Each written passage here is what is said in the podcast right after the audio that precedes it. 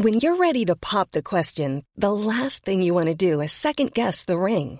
At Bluenile.com, you can design a one-of-a-kind ring with the ease and convenience of shopping online. Choose your diamond and setting. When you find the one, you'll get it delivered right to your door. Go to Bluenile.com and use promo code LISTEN to get $50 off your purchase of $500 or more. That's code LISTEN at Bluenile.com for $50 off your purchase. Bluenile.com code LISTEN. Les antipodes.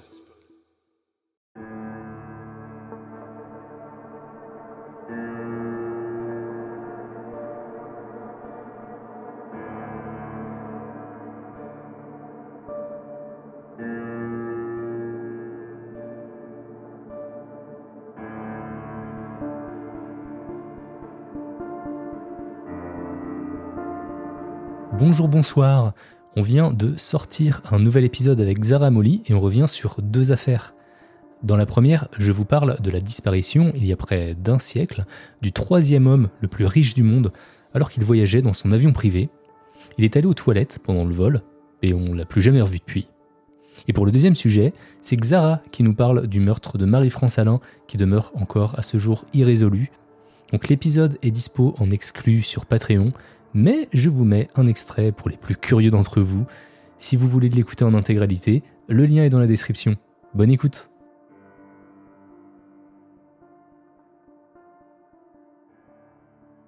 Est-ce que tu connais Alfred euh, Lowenstein? Absolument pas, ça me dit rien du tout. Et pourtant, euh, dans les années 20, c'était un homme d'affaires à succès euh, qui avait construit sa richesse à travers son entreprise. Euh, il était assez connu en fait. Hein. C'était le, troisième homme le plus riche du monde. Et c'était un Belge. Et sa société s'appelait euh, la Société internationale d'énergie hydroélectrique. Donc il était très doué en affaires. Et en fait, avec son entreprise, c'était plus ou moins une, entreprise où il rachetait, euh, il investissait en fait dans des parts de d'autres entreprises. Et du coup, en fait, c'était un investisseur. Il a construit un véritable petit empire, tu vois, financier. Et voilà, c'était le troisième homme le plus riche du monde. Et donc, c'est de sa disparition qu'on va parler. C'est curieux. Ouais, ouais surtout, que, surtout que ce soit, ce soit un homme très riche qui disparaisse comme ça. Ça ajoute un mobile. Je te fais d'abord la version courte et ensuite je vais élaborer. Donc, on est le 4 euh, juillet 1928. Alfred euh, Lowenstein était à bord de son avion privé qui partait d'Angleterre à destination de la Belgique.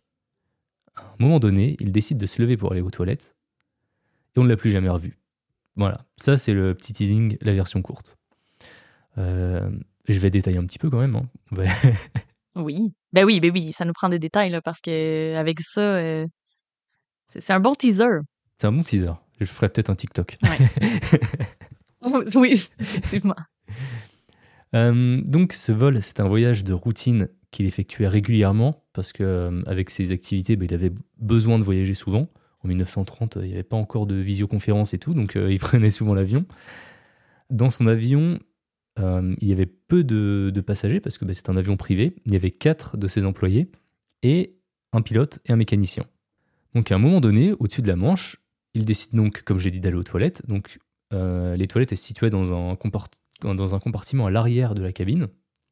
Voyant que son patron ne revenait pas, il y a l'un des employés qui a décidé d'aller vérifier et le comportement était vide. Personne dans les toilettes. Donc il avertit le, pilote qui s'appelait Donald Drew. Et le pilote, il a pris une, décision un peu étrange. Il a décidé d'atterrir sur une plage, une plage déserte, ah. juste à l'extérieur de la ville de Dunkerque, donc dans le nord de la France. Ils n'étaient mhm. pas encore arrivés à destination. Il y a un film. Ça aussi, c'est un film. Oui, effectivement.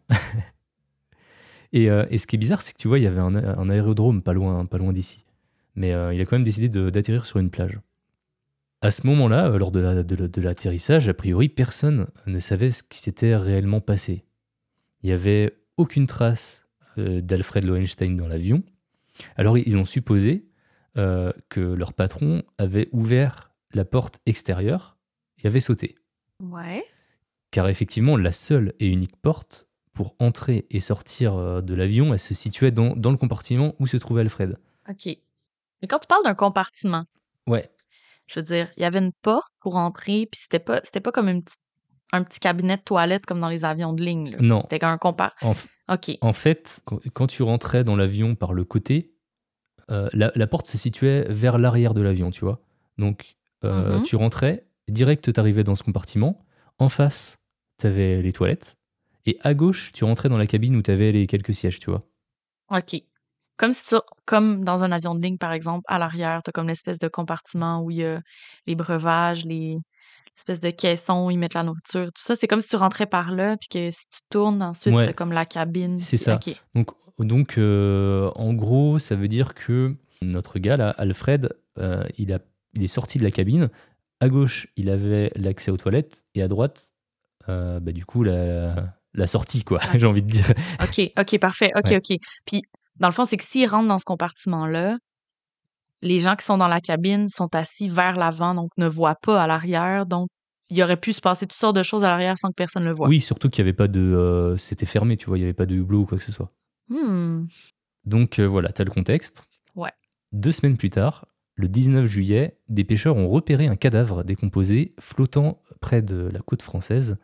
Euh, ce cadavre a été identifié comme étant bah, celui d'Alfred Lowenstein grâce à ses vêtements.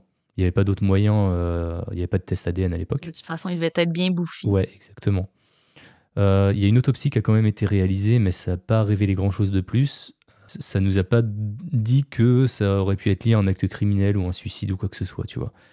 Ils ont quand même repéré une petite quantité d'alcool dans son sang, ce qui était aussi étrange parce qu'Alfred Lowenstein ne buvait pas.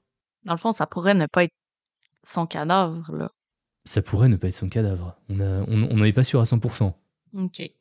Après, vu que c'était un homme riche, j'imagine que peut-être, tu vois, il était sûrement très bien habillé. Euh, si c'est pas un, un marin. Non, je comprends, mais là, j'ai pas tout le contexte encore, mais peut-être que quelqu'un aurait pu mettre les vêtements de Lowenstein pour- à quelqu'un d'autre. Ouais. Oui, c'est, ça, ça reste probable. Et surtout qu'il a été retrouvé pas loin des côtes. Euh, donc ça, ça aurait pu être euh, quelque chose euh, de fait pour dissimuler ce qui s'est réellement passé. Ouais. Après, ça, ça me paraît. euh, Ouais, là, c'est tiré par les cheveux un peu quand même. Ouais, ouais, après, euh, c'est possible, ça reste possible. Encore une autre chose étrange, c'est qu'il n'y a pas vraiment eu d'enquête pour savoir ce qui s'est réellement passé. Les passagers de l'avion ont quand même été interrogés, mais ils n'étaient même pas sous serment. Le pilote et le mécanicien ont insisté sur le fait que la porte de l'avion pouvait facilement s'ouvrir, elle était facile à ouvrir, et qu'il était tout à fait possible qu'il l'ait ouverte par accident, au lieu d'ouvrir celle des toilettes. Il était-tu vieux? Non, il n'était pas vieux, il avait la cinquantaine. Ok, fait qu'il était pas sénile. Non, il était pas sénile. Non, non, c'était vraiment un homme d'affaires, tu vois. Il avait. C'est son avion. C'est son avion, comme il peut pas vraiment se tromper. C'est son C'est avion. c'est son avion à lui, c'est l'avion, il est tout le temps dedans, tu vois. euh. Ah oui. Donc c'est un peu compliqué, euh, mais euh, tu vois, les, les, les déclarations ont suffi pour que les autorités classent l'affaire comme un accident. Il y a certains qui pensaient plutôt à un suicide, vu que tu vois, c'était son avion, euh, donc a priori, bah, peut-être que c'était intentionnel. Sauf que, euh, selon euh, sa femme, Albert, il n'était pas, je, l'appelle Albert, hein, comme si je le connaissais, mais il n'était pas dépressif. Il avait encore beaucoup de, de projets à réaliser, tu vois, avec, sa, avec son entreprise. Il y a quand même des tests qui ont été effectués sur l'avion et sur la porte, et il s'avère qu'elle était conçue pour ne pas pouvoir être ouverte en plein vol. C'était impossible de l'ouvrir. Ok, il y avait comme un mécanisme. Ouais. Ok. Et pourtant, il y a quand même une chose qui est sûre, c'est qu'a priori, il est quand même passé par cette porte pour sortir de l'avion en plein vol. Donc il a réussi à l'ouvrir. Mais ça, c'est s'il s'est pitché par cette porte. Oui, mais après, il n'y a, il y a- il y a pas d'autre issue. hein. Mais la bolle de toilette? De quoi Tu veux dire qu'il serait tombé dans les toilettes?